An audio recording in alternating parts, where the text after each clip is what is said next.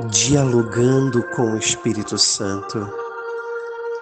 Tempos complexos pedem dos filhos e das filhas de Deus mais serenidade. E eu tenho certeza que esse é o dom, esse é o favor que o Espírito Santo quer nos dar, deseja nos dar e vai nos dar. A serenidade, paz interior quietude na teologia do Oriente, na espiritualidade do ortodoxo, se fala Ezequia, a paz na alma, a paz que São Paulo disse que excede todo conhecimento.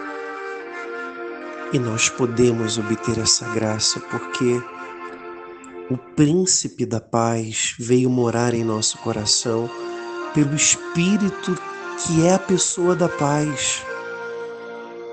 Receba nessa manhã a serenidade. A serenidade como fruto da tua confiança e da tua entrega. Confie no Espírito Santo.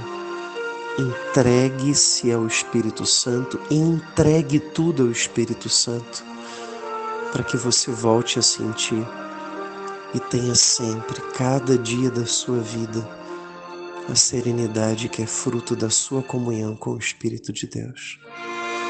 Vem, doce Espírito de Deus, e nessa manhã invada os nossos corações com paz, Ezequia, serenidade. Amém. Aleluia.